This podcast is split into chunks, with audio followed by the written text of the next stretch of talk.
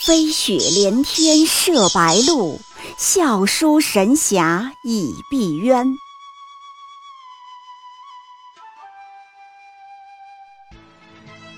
如果说古龙的小说像冰水，越喝越觉得心寒，写透了人情凉薄；那么金庸的小说就像烈酒，起初苦涩艰深，入口醇厚，回味无穷。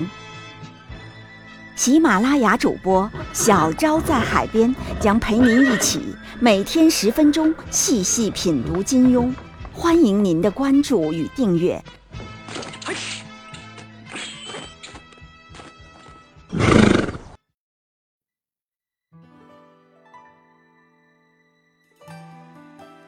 第十一集，如果发誓有用，还要爱情做什么？《倚天屠龙记》里，周芷若有个特点，特别喜欢叫张无忌发誓。可他和张无忌的拍拖，到后来却没法看了。两个人的对话几乎只剩下一个套路，就是要保证让发誓。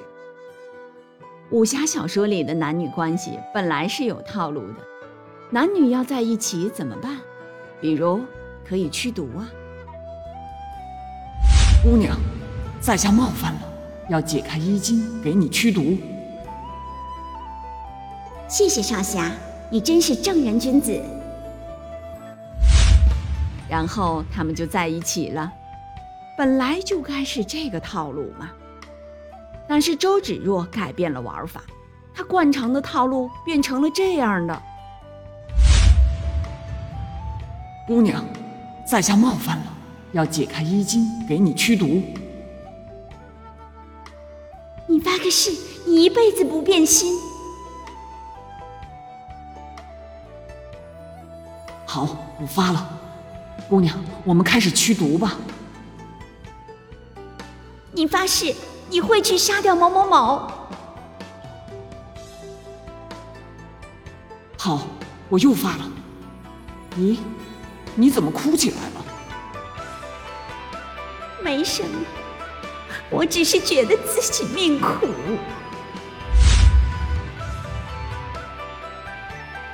这种迹象是从一个小岛上开始的。本来张无忌、周芷若两人困在小岛上，就正好是培养感情的地方。可周芷若把它变成了各种发誓和政治表态的地方。我们来看看细节。一开始啊，是张无忌在表妹的坟前谴责凶手赵敏，周芷若在身后出现了，督促他光是谴责还不够，你要发誓。张无忌说道：“我张无忌对着表妹的尸身发誓，若不守住妖女，张无忌无颜立于天地之间。”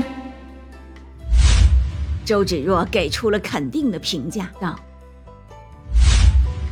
才是有志气的好男儿，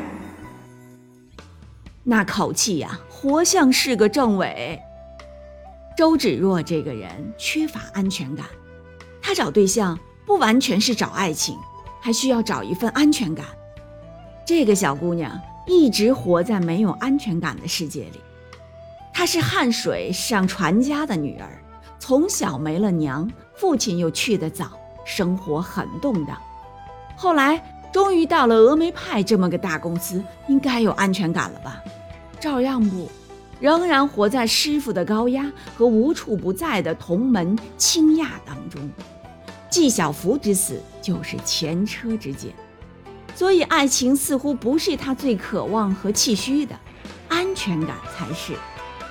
他和张无忌在一块儿的时候，就总要做安全感验证，比如老喜欢让张无忌发誓。翻翻书上两个人相处的段落，不管人前还是人后，不管是正式谈话还是亲密聊天，就是周芷若隔三差五动不动要张无忌发誓。你日后会不会？将来若是你，只怕你以后，我要你亲口答应我。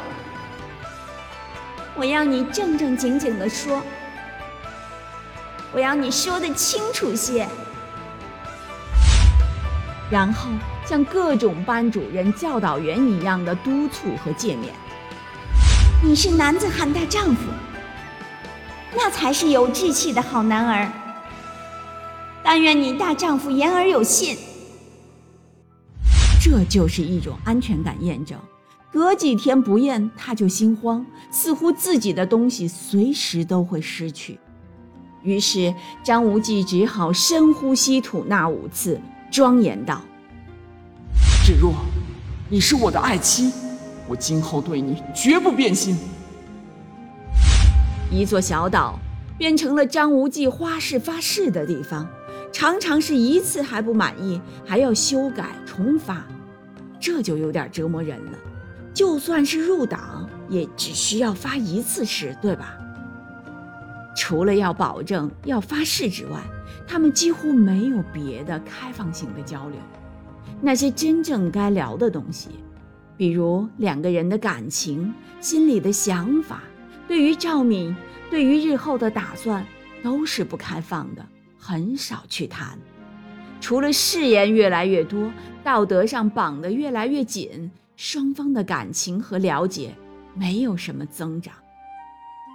除了发誓，周芷若习惯性挂在嘴巴边上的话，就是命苦。我是个孤苦伶仃的女孩家，我是一生一世受定你的欺侮了。我是个最不中用的女子，我是怨自己命苦，不是怪你。总之呢，就是我命苦，我很惨，我不中用，你以后会欺负我。此外，他还上吊过一次，声称要去做尼姑一次。每和他在一起，就是各种负能量扑面而来。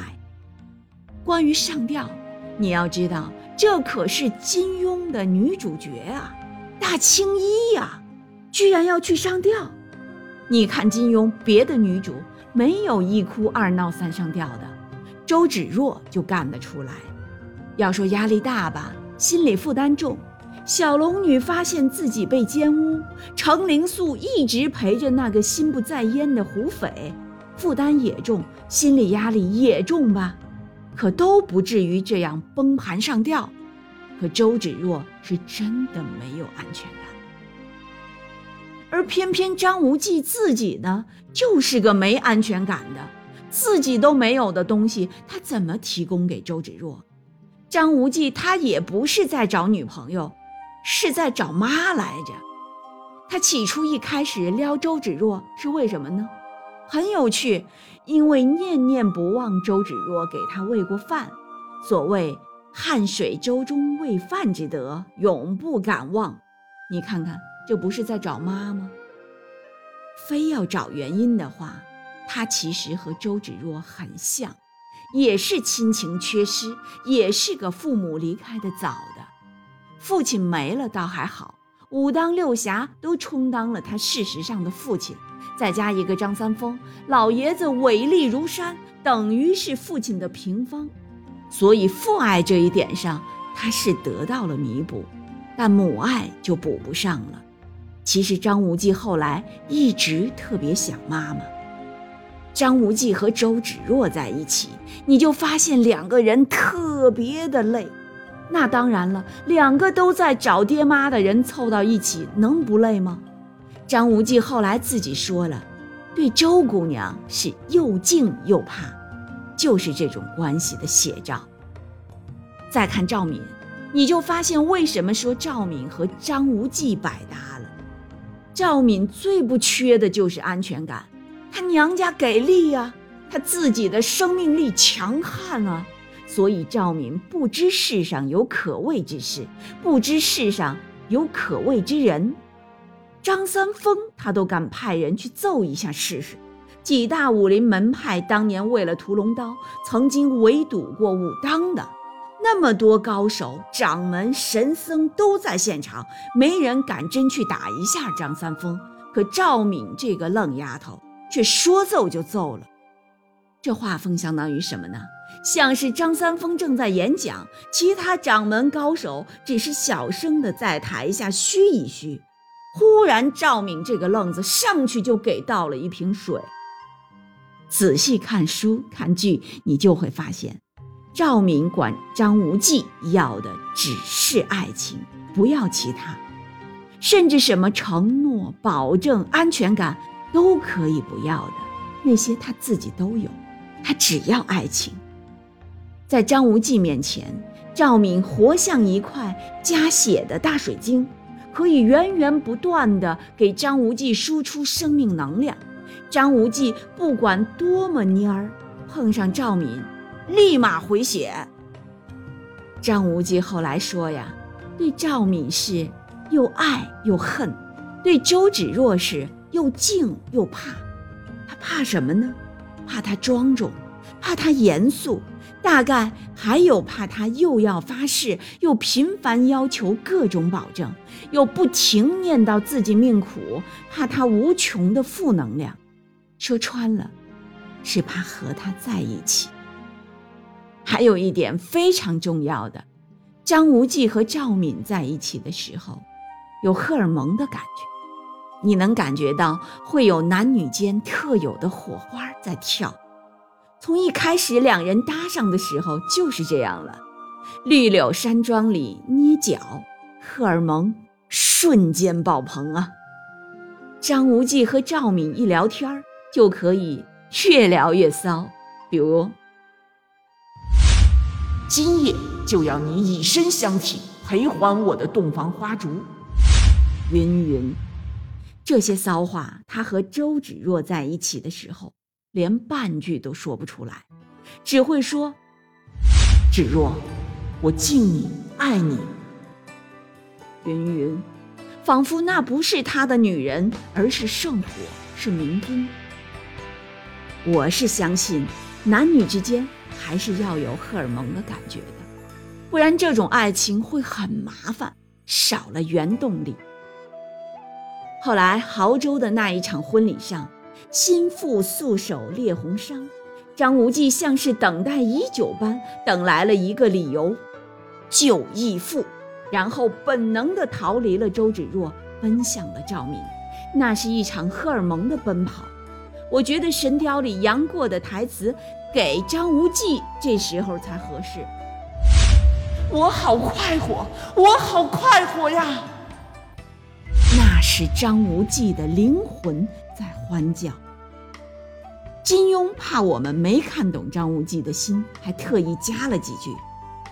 不知为何，张无忌此刻心中甚感喜乐，除了挂念谢逊安危之外，反觉比之将要与周芷若拜堂成亲，那时更加平安舒畅。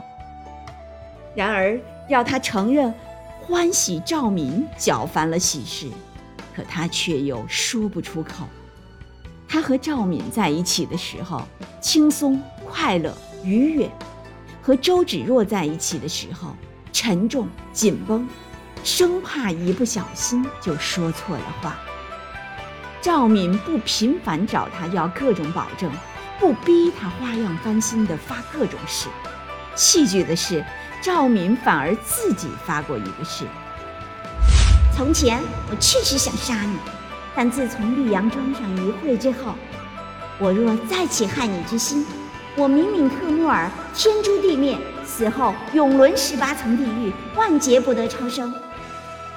说穿了，誓言是重要的，承诺是重要的，但再要紧的东西，一天要三回，世人都会吃不消的呀。如果道歉有用，还要警察做什么？如果发誓有用，还要爱情做什么？